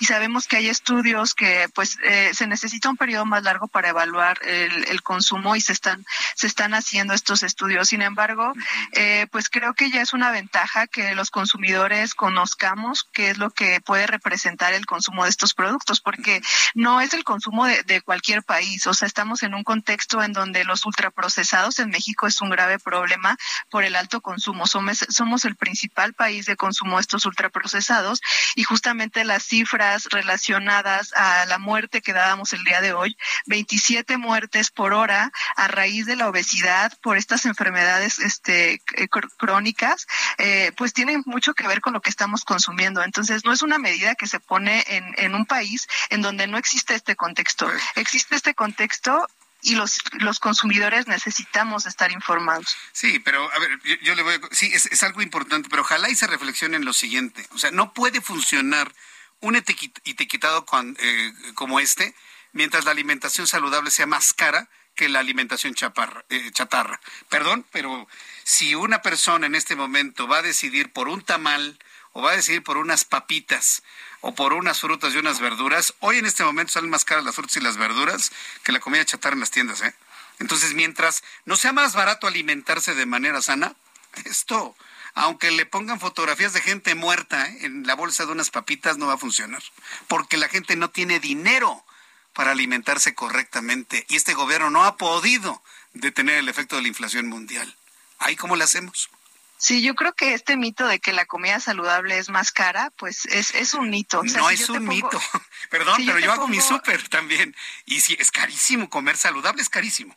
Comprar carne, comprar leche, comprar verdura, comprar... ¿Sabe cuánto cuesta un kilo de manzanas? Cuesta 80 pesos el kilo. No, no, no, perdón, ahí sí tengo que interrumpirla. Comer saludable en México es carísimo carísimo. Y, tengo toda una audiencia que me lo puede confirmar que hacemos súperes en todos lados. Bueno, podría un ejemplo muy sencillo, que es el caso de, las papitas que mencionabas. Si compramos unas, unas abritas o unas papitas fritas en, en, en el súper, una bolsita muy pequeña que además trae la mitad del producto, cuesta más de 20 pesos. Si compramos un kilo de papas que nos rinde mucho más, o sea, quiere decir más de un kilo, cuando preparamos esta, este, eh, eh, o sea, si comparamos en cuestión de rendición y costos, un kilo de papa va a salir mucho más barato que las abritas que estamos consumiendo, que es el mismo producto. De acuerdo, pero yo no voy a agarrar una papa y la voy a comer a mordidas. Necesito llegar a la casa, lavarla, pelarla, cocinarla, y eso implica tiempo, agua, gas. Es decir, no nada más es la papa.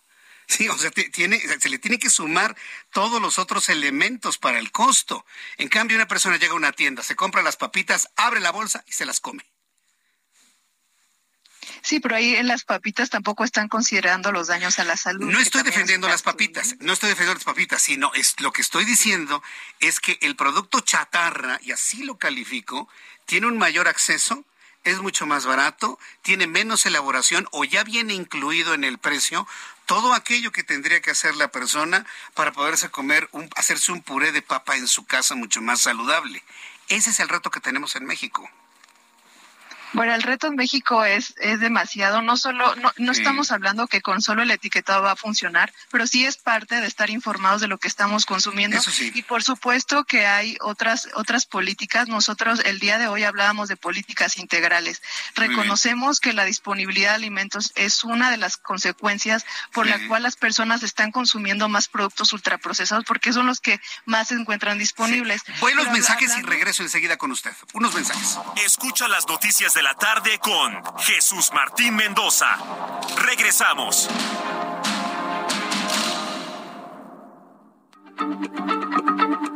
Heraldo Radio, la H se lee, se comparte, se ve y ahora también se escucha.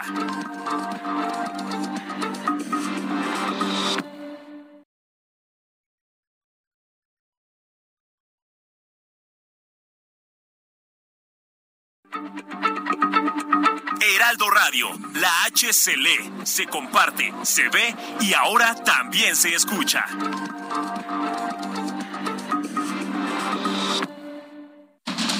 Continúa Heraldo Noticias de la tarde con Jesús Martín Mendoza.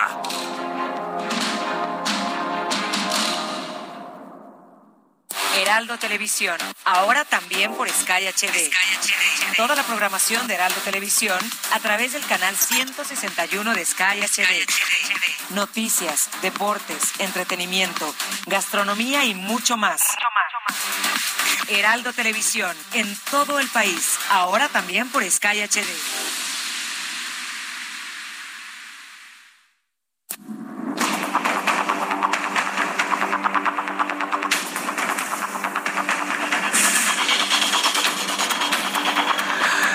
Siete y media, las 19 horas con 30 minutos, hora del centro de la República Mexicana. Sigo conversando con Paulina Magaña, coordinadora de salud alimentaria en el Poder del Consumidor. Y nos quedamos en la parte de lo fundamental que es la información al público, Paulina Magaña, de todas las opciones que se pueden tener para poder comer saludable. Ya hemos platicado de, los, de los costos de uno y otras formas de alimentación, pero la información me parece que es fundamental. ¿Cuáles deberían ser las estrategias para que el público tome las mejores decisiones en cuanto a alimentación, Paulina? Sí, bueno, el etiquetado de advertencia forma parte de esta información, del derecho a la información, a la salud y la alimentación. Sin embargo, conversábamos que también, eh, pues, reconocemos que hay una serie de políticas que tienen que complementar el tener más alimentos naturales disponibles, el también regular la publicidad de alimentos chatarra, sobre todo la dirigida a niños, y la venta de alimentos al interior de las escuelas. Entonces, no decimos que es solo una política, reconocemos que el, el etiquetado, pues, ha sido uno de los avances en México que incluso ha sido reconocido a nivel internacional eh, por algunos expertos este, académicos incluso. Entonces, eh, sí confiamos que podamos mantener este etiquetado y que sigamos avanzando con las otras políticas que hacen falta. Correcto. Eh, bueno, pues yo creo, ¿cómo ve usted? ¿Se atenderán, fructificarán esos amparos que algunas empresas han interpuesto en contra del etiquetado? El día 9 de noviembre de este mes se va a hacer la resolución de uno de los amparos que está eh, actualmente en la Corte y que justamente atiende a ir en contra de estos octágonos de advertencia y bueno, veremos cuál es el resultado, recordando que no es el único proceso en donde se ha tenido esta interferencia de la industria. Este etiquetado pasó por un proceso legislativo en la Cámara de Diputados, pasó por el, el proceso en el Ejecutivo con la norma 051 y bueno, hubo esta apertura para escuchar a la industria y bueno, ahorita está justamente en el Poder Judicial y pues veremos cuál es la resolución, esperemos que sea a favor de la población y del interés público. Sí, sí, efectivamente, sobre todo para mantener una sociedad más saludable. Pues Paulina Magaña, muchísimas gracias por tomar la comunicación, gracias por contestar nuestras preguntas y seguimos atentos de todo ello e informando al público de lo importante que es alimentarse correctamente. Muchas gracias, Paulina. Gracias a ustedes. Hasta luego, que le vaya muy bien. Bueno, he recibido muchos comentarios, muchos comentarios del público, efectivamente. No hay alguien que me diga que alimentarse saludablemente sea más barato, ¿eh? Sí, mire, vamos por lo siguiente. Hágase usted en este momento así saludable para hacer en la casa, ¿sí? Además, a lo que usted compre tiene que añadirle lo que se gasta de agua, lo que gasta de electricidad en caso de que utilice electricidad para la cocción en un horno de microondas, lo que usted gasta de gas, e, LP, ya sea de un tanque estacionario o de cilindro, lo que gasta de energía eléctrica en su cocina, o sea, todos esos son gastos, tienen costos, todo eso. Lo que pasa es que a veces no se ve. En el ejemplo que nos ponía la coordinadora de salud alimentaria, es que un kilo de papas sí, pero las papas hay que llegar a la casa, hay que lavarlas, hay que cocinarlas, hay que machacarlas, hay que poner los dos ingredientes, si quieres usted un puré de papa, hay que ponerles aceite y sal para poderlos cocinar y que sean comibles. Yo no conozco a nadie que agarre una papa del súper y la agarre mordidas. Es un ejemplo, ¿no? Es un ejemplo. ¿Sí? O que se agarren las lechugas y ahora le cómetelas, ¿no? Como si fuéramos, no. Hay que llegar a la casa, hay que lavarlas hay que ponerles un antibacterial porque si nos las comemos así, luego con el agua de riego, nos puede dar una enfermedad gastrointestinal que nos implicaría mil pesos de la consulta del médico más tres mil pesos de los antibióticos y los medicamentos, cuatro mil pesos. Ojo, no estoy yo defendiendo la alimentación chatarra, de ninguna manera. Pero sí, se lo dije en su momento a Paulina y se lo digo a cualquiera que me lo diga, que no nos vengan con que alimentarse sano es más barato o que es un mito que es más caro. No, no es un mito. Es totalmente real. Hoy alimentarse de una manera sana, con carne, huevo, leche para los niños, y mire que no estoy diciendo pan, no estoy diciendo tortillas, verduras, lechugas, espinacas, papas, zanahorias, unos pepinos, frutita. A mí me ha tocado ver las manzanas en 80 pesos el kilo. Hay manzanas de 45 el kilo pero hay de 80, y de 70, y de 60. Están de moda los frutos rojos, ¿no? Están de moda los frutos rojos.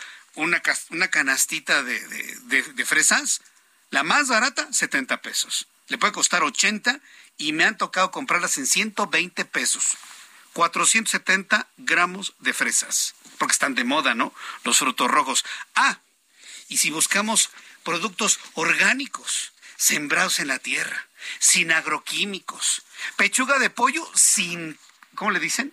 Sin hormonas, sin antibióticos. Pues le cuesta el doble o el triple.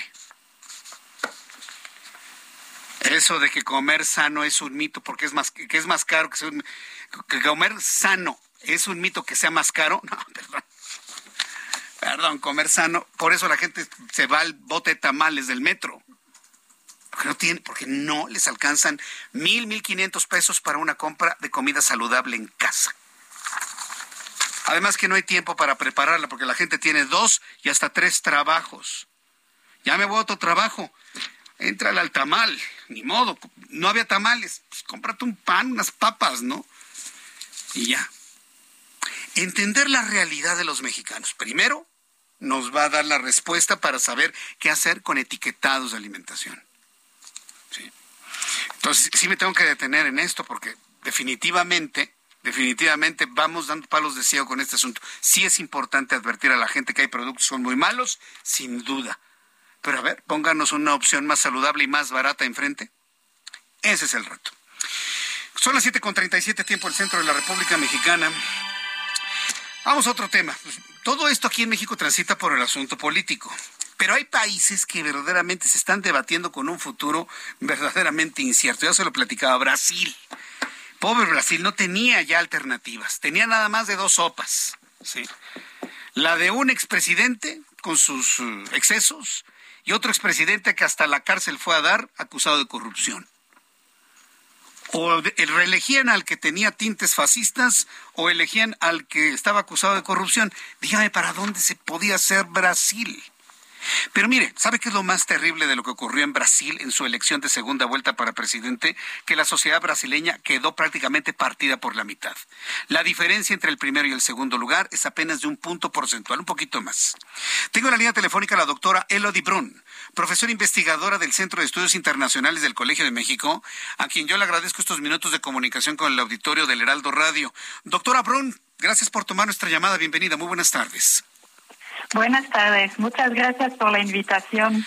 Pues, más que preocuparnos si ganó la derecha o la izquierda en Brasil, a mí lo que me preocupa es que prácticamente la mitad de Brasil va a estar en contra del, del, próximo presidente. Está partido por la mitad de la sociedad. ¿Cuál puede ser el futuro de un país como Brasil eh, con esta condición política social que quedó luego de esta elección, doctora Brun?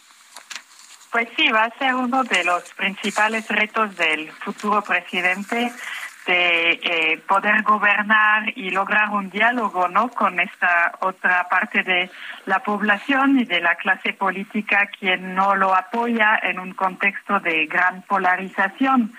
Eh, y eso va a ser aún más difícil teniendo en cuenta que pues solamente 10 eh, gobernadores de los gobernadores de 10 estados de los 27 de Brasil lo van a apoyar y en el Congreso también no va a tener tampoco va a tener mayoría, mejor dicho. Entonces sí va a tener que desarrollar todas sus habilidades políticas para lograr un diálogo y eh, poder avanzar algunas de las reformas que están en su programa. Esto en un contexto en el cual pues el presidente actual todavía no se ha pronunciado, ¿no? Hay índices de que varios miembros de su equipo cercano ya entraron en contacto con el equipo de Lula, pero el presidente Bolsonaro todavía no se ha expresado. Aunque también ha declarado que no van, sus, sus más cercanos no van a impugnar el resultado de la elección. Pero vaya jornada para los para los brasileños, porque no hay que olvidar que Lula da Silva pisó la cárcel por acusaciones de, corrupción. Después, eh, eh, lo que haya sucedido con su caso, de alguna manera deja trastocada su credibilidad. Con ese antecedente, ¿cómo, cómo va a enfrentar el gobierno Luis Ignacio da Silva a partir de este momento? Sí, bueno, ahí hay, hay varios elementos que señalan. Eh, en primer lugar, pues eh, todas eh, las acusaciones en contra de Lula fueron canceladas por la misma justicia brasileña, pero como usted lo subraya, pues su imagen quedó afectada y en particular la de su partido, el Partido de los Trabajadores. Lo que pasa ahora es que para elegirse él tuvo que construir una coalición muy amplia ideológicamente que reúne a nueve partidos. Entonces lo que se está esperando es un gobierno con ministros de, eh, de diferentes ideologías, de diferentes partidos políticos y, y esto es muy probable que aminore la presencia del PT en el gobierno y tal vez ayude al presidente a mejorar su, su imagen, ¿no? Sí. Ahora estamos viendo que en el mundo hay, extremos, más allá de que si América Latina está pintada de izquierda, y, eso habría que ver porque una cosa es la izquierda y otra cosa es el populismo. Eh, quiero hacer un paralelismo con lo ocurrido en Italia. Allá en Italia pues ganó la ultra eh, la ultraderecha. Giorgia Meloni, pero ella misma, ante la imagen que tiene su partido y ella misma, han matizado su posición y se han declarado, se han manifestado por lo menos al principio un poco más hacia el centro. ¿Tendría que hacer eso un Lula en el caso contrario, en lugar de que dé una imagen de que está en la ultraizquierda, arrimarse un poquito más al centro, si me permite usted la expresión, para de esta manera disminuir todos los temores que puedan existir eh, en el que será su siguiente gobierno? Sí, y ahí el nombramiento de, de, algunos ministros en puestos claves como en la economía va, va, va a ser importante. Eh, ya durante sus dos uh, mandatos previos, la política económica de Luis Ignacio Lula da Silva había sido sumamente moderada y no se parecía en nada con un programa de ultraizquierda, ¿no? Entonces eso ya es un índice de, de lo que podría venir y otra vez el hecho de que en su coalición haya partidos de hasta el centro del espectro político brasileño, que probablemente su vicepresidente sería Geraldo Alckmin, ¿no? Que fue su eh, oponente de derecha moderada en su momento. Todo esto, pues, nos da señales de que es muy probable que vaya hacia el pragmatismo y, y busque la conciliación con los partidos políticos moderados en Brasil. Bien, pues eh, no nos resta más que esperar las, eh, los matices que pueda tener un Lula las adhesiones, seguramente las críticas van a estar muy intensas. El, el, el peligro es, son los, ator, los atorones legislativos con esa configuración política y, sí, y, y las, sí. y las marchas, las manifestaciones y la, el impedimento que pueda tener de la otra mitad de Brasil para poder avanzar en las cosas. Por lo menos ya el presidente de Estados Unidos manifestó su, su confianza, ¿no? De tener un mejor diálogo con Da Silva que con Jair Bolsonaro, ¿no es así? Sí, desde Estados Unidos, desde uh, la inmensa mayoría en América Latina y en Europa también, o sea, ya uh, se están recibiendo uh, los reconocimientos de la victoria de Lula. Y de hecho hay muchas declaraciones que se hicieron desde ayer en la noche de Brasil para eh, facilitar la transición y mostrar la disposición de todos esos gobiernos en trabajar con Brasil. Creo que con un elemento clave que va a ser la cuestión de la lucha contra el cambio climático, aunque no sea el único tema en la agenda internacional, pues es donde se va a esperar la, eh, la, primera reacción de Lula a nivel internacional con la próxima cumbre que va a tener lugar en algunos días. Bien, pues yo quiero agradecerle mucho, doctora Brun, que me haya tomado la comunicación. Eh, estaremos tomando temperatura de la sociedad brasileña para saber cómo, cómo, cómo, sienten este regreso a los tiempos de Da Silva. Y pues veremos finalmente si efectivamente también las promesas de Estados Unidos de un mayor y mejor diálogo verdaderamente se cumplen.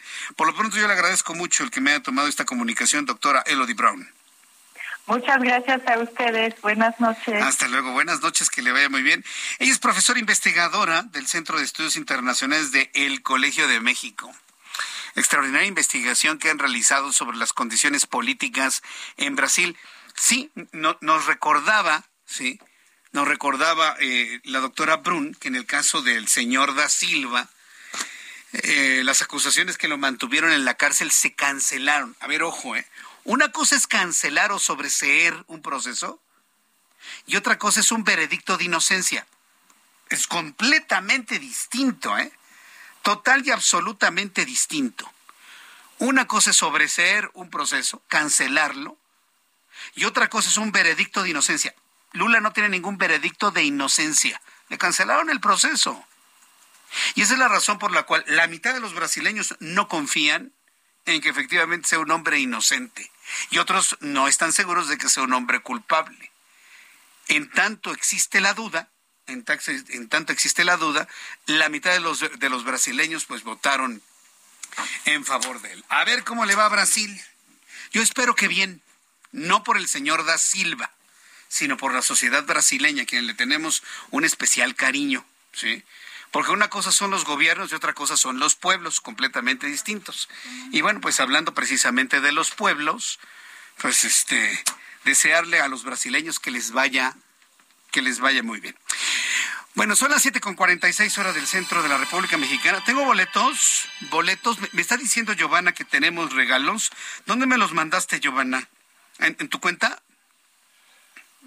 ¿Al chat? Ah, ah, ah, a ver, vamos a. Bueno, antes informarle que hay una noticia que debido a la tradición de que los niños salgan a pedir dulces la noche de Halloween, el Departamento de Protección Civil de San Luis Río Colorado en Sonora ha emitido una serie de recomendaciones para la población. Entre ellas resalta la advertencia sobre el fentanilo, conocido como arcoíris, el cual a simple vista parece ser un dulce de distintos colores. Parecen dulces de sabores, pero es fentanilo, por lo que el titular de, de Protección Civil, Trigo Ramírez, sugirió a los padres estén muy atentos de sus hijos, no los dejen solos, revisen los dulces que les regalan y no coman caramelos sin paquetes si es que ya están abiertos, lo que nos faltaba, ¿no? que les estén dando fentanilo a los niños. Verdaderamente es, es criminal por decir, por decir lo menos. Bien, y bueno, pues eh, en otros asuntos, ah, mire, tenemos aquí los boletos. ¿Dónde me los mandaste, Giovanna? Que no los veo. Sí, en el, en el chat. Mm, vamos a ver. Sí, los estoy. ¿Por qué no me los imprimes y me los das? Ya de esta manera los leo, porque no los encuentro. Sí, Vamos, mientras tanto, con Roberto San Germán, con toda la información deportiva. Mi querido Roberto, bienvenido, qué gusto saludarte. Ah, no, el gusto es mío, mi querido amigo. ¿Viste el, Gran Premio? Pues cómo no. ¿Estuviste ahí? O, no, no, no, no, no. Fuimos invitados. No, no, fuiste invitado. A mí me tocó estar en la grada azul. ¿Ah, sí fuiste? Sí, estuve ahí en la, en, la, parte azul, en la sección azul, en la grada número 3. ¿Y qué tal estuvo? Ahí, ahí nos invitaron nuestros amigos de, de City Banamex, que por cierto le quiero enviar un saludo a nuestros amigos de City Banamex. Qué, qué buen lugar, ¿eh? Porque estamos en el lugar de, de, las curvas. De, la primera recta, la salida. Sí, sí, sí, las primeras curvas, ¿no? Ahora las otras que son más cerradas, donde bajas a 60 kilómetros por hora. Pero, oye, buenísima la carrera, aunque para mí sí me confirmaste, bueno, confirmé lo que nos ha dicho Roberto San Germán. A Checo Pérez lo tienen para el segundo y la prueba cuando paró en pits. Fue el único que le dieron cinco segundos de cambio de llantas, mientras el promedio fue de 2.1 segundos, Roberto. No, bueno. Más del doble del tiempo. ¿Qué? ¿Cómo? ¿Tanto tiempo? Él, él es donde dice que se pierde este gran premio, ¿no? Que bueno, queda en tercer lugar, pero él quería quedar en segundo, ¿En segundo? por lo menos. Hubiera quedado oportunidad, pero sí, esos cinco segundos fue el cambio totalmente para que no quedara en el segundo lugar. Pero mira, ya está en el segundo lugar de pilotos. la diferencia son cinco puntos nada más entre él y Leclerc.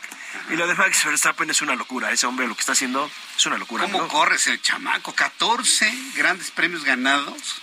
Está, ya rompió los récords de todos los tiempos. Está, está rompiendo récords, está rompiendo récords este irlandés. Es un chamaco. Sí, es un, chamaco. ¿Se dará cuenta de lo que está haciendo? Pues sí, edad? sí, sí sabe lo que está haciendo. Tiene el mundo del automovilismo a sus pies. ¿No? Pero fíjate que ahí hay una cosa bien interesante, porque tal lo que estás comentando tú. Tuvieron problemas con una cadena de televisión, Sky Sports. Ya la vetó. Ya la vetaron. Está vetada porque ellos le van a Hamilton. Son ingleses y le han pegado con todo a Verstappen. Entonces, Verstappen está muy enojado y, la escudería de Red Bull ya no quieren hablar con Sky Sports y no van a hablar con ellos. ¿Pero por qué? Pues porque en una transmisión dijeron que a Verstappen le arreglaron el título del año pasado en la última carrera. Entonces Verstappen se molestó y Christian Horner, que es el más de Red Bull, dijo, hasta aquí con ustedes, Sky Sports. Ni tampoco Checo le puede dar entrevistas a Sky Sports, que es una cadena inglesa. Qué barba. No, pues están en un problema, ¿no? Sí, bueno, eh, sabemos que Hamilton no lo quieren muchos pilotos, ¿eh? Ah, es lo que te iba a preguntar. Ayer cuando se mencionaba Hamilton, que segundo todo el mundo lo abucheaba. Un abucheo en todo el autódromo, ¿por qué? Porque ha sido muy payaso este hombre y también ha criticado mucho a otros pilotos y como que no les gusta que lo critiquen a él. Entonces, también no sé si te has dado cuenta que muchas veces la prensa europea le pega muy fuerte a Checo con lo de mexicano o sudamericano o americano de otro continente. Entonces la gente estaba muy molesta y saben lo que, ha, lo que ha hecho Hamilton. Entonces, por eso los espectadores, como tú lo viviste ayer, y Hamilton dije, la pasé muy mal en México. Me abucharon todo el fin de semana. Sí, No lo quieren. Pero él ahorita va a Interlagos. En Brasil lo adoran, ¿eh? En Brasil lo adoran. Allá es como su segundo, su segunda patria, ¿no? Fíjate, lo- lo- y, y a Checo qué, pues más o menos hay dos. No, tres, fíjate que no. Como que no Fíjate pinta. no, no, no. Ahí, ahí hay una cuestión. Muchas veces nosotros creemos que los brasileños nos quieren mucho. No, no es cierto. No nos quieren nada. Nada. Sí, Nada. no, Esa es una gran mentira, ¿eh? Es una falacia. Eso de que México-Brasil por el Mundial del 70 y que Pelé, Aguas, señores, aguas. Además no tenemos muchas ligas culturales. Creo que nos parecemos más a los franceses que a los brasileños. Oye, que te van, a- te van a decir que eres muy fifí, mi querido amigo. Ah, bueno, de eso ya estaba acostumbradísimo. Te van a decir, te van a decir que tú eres de Porfirio Díaz. Ah, sí, sí. ¿No? Sí, que muy afrancesado. Muy ¿no? afrancesado, muy burgués. Sí, Entonces, no, pero sí, sí, sí, los brasileños no son mucho, ¿eh? no, no somos muy queridos por ellos. Eh, Entonces, pero bueno, a Checo a ver cómo le va. Le faltan dos carreras, que es Interlagos en Brasil y Abu Dhabi, amigo. Perfecto. Déjame abrir un pequeño Claro, por paréntesis. favor, adelante. A ver, señoras y señores, tenemos regalos. Giovanna me está diciendo, y sobre todo atención a nuestros amigos que nos están escuchando en el 94.7 de FM en Chilpancingo. Los queremos invitar a Lola Festa Acapulco del Mundo Imperial. Un festival inmersivo para toda la familia durante el mes de noviembre, donde se podrá vivir la experiencia con grandes artistas como La Arrolladora, Alejandra Guzmán, entre otros, así como el show de stand-up, box, luchas, murales de arte urbano y delicias gastronómicas. Para este magno evento tenemos cuatro pases dobles, cuatro nada más, para que asistan al concierto de La Arrolladora, Alejandra Guzmán, 4 y 5 de noviembre. Lo que tiene que hacer es enviarme su nombre completo y la respuesta a la pregunta, ¿cuándo fue inaugurada la Arena GNP Seguros? ¿Cuándo fue inaugurada la Arena GNP Seguros? Escríbame al 55 39 99 40 20, 55 39 99 40 20. Gracias, mi querido Roberto. No, que- no, no, no. Ah, pues, primero, amigos de primero, primero, es- exactamente. Primero las ventas, amigo. Así es, así es. Oye, pues si no, no comemos. Fíjate que terminó el, el podio como empezó la carrera, ¿eh? Sí. Verstappen, Hamilton, Pérez. No, Pérez estaba Ah, en no, el cuarto lugar. sí, es cierto. pasó a tercero. Sí, pasó a tercero, Pero además, luego, luego. fíjate que la prensa internacional se quedó de a cuatro y de a seis porque dijeron, oye, a ver, a ver qué está pasando. Todos pensaban que, que había ganado Checo Pérez porque la ovación para Checo Pérez en el tercero fue así totalmente, fue más que para la de Verstappen. Obviamente estaban en su casa, pero Sí. todos se quedaron así como, ¿qué? onda con los mexicanos. Estaban impresionados Pues sí. muchos que no habían venido de cómo se viven los deportes en México. ¿Cómo se Ah, bueno, aquí en México cualquier persona que venga le gritan, se paran, hacemos mucho show, ¿eh? No, pero lo, lo que sucede es que son, son de esos triunfos que saben a oro. Es un, un, un bronce que sabe a oro. Porque pues estamos tan necesitados de historias de triunfo, mi querido Roberto. Dilo como es, estamos tan jodidos. sí. Bueno, déjame ser eufemista una sola vez en la vida. Ah, no, es que tenía que sacarlo francés. Sí, tenía que sacarlo francés, lo negociador, lo Macron. Sí, por Sí, supuesto. pues sí, pero bien, bien por Checo, ¿eh? Sí, buena carrera, además extraordinaria para la Ciudad de México. Qué cantidad de gente, Oye, 70 mil. Amigo, el día 15 salen los boletos para el 2023. Tú Es lo, dices, es lo que te iba a decir, que ya, ya, ya los ya, podemos pues, comprar. ya, ya, el día 15, si tienes la preventa de las tarjetas que están afiliadas, el Gran Premio, patrocinadores, el día 15 te abren ya la preventa para el 2023 y el día 16 de noviembre es la venta para ya general. Ya general. Estás hablando de un año antes, estás vendiendo ya los boletos. Y se van a acabar antes de que acabe este año. Seguro. Te lo puedo la impresión es en enero del 2023, pero los puedes comprar ya. ¿Te quedan quedo, 22.900 pesos?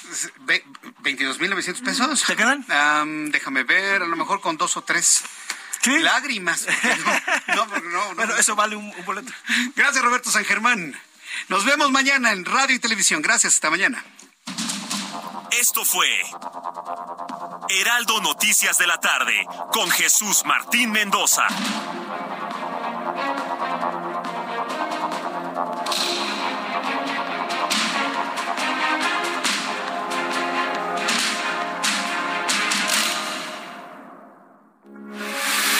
Radio, con la H que sí suena y ahora también se escucha.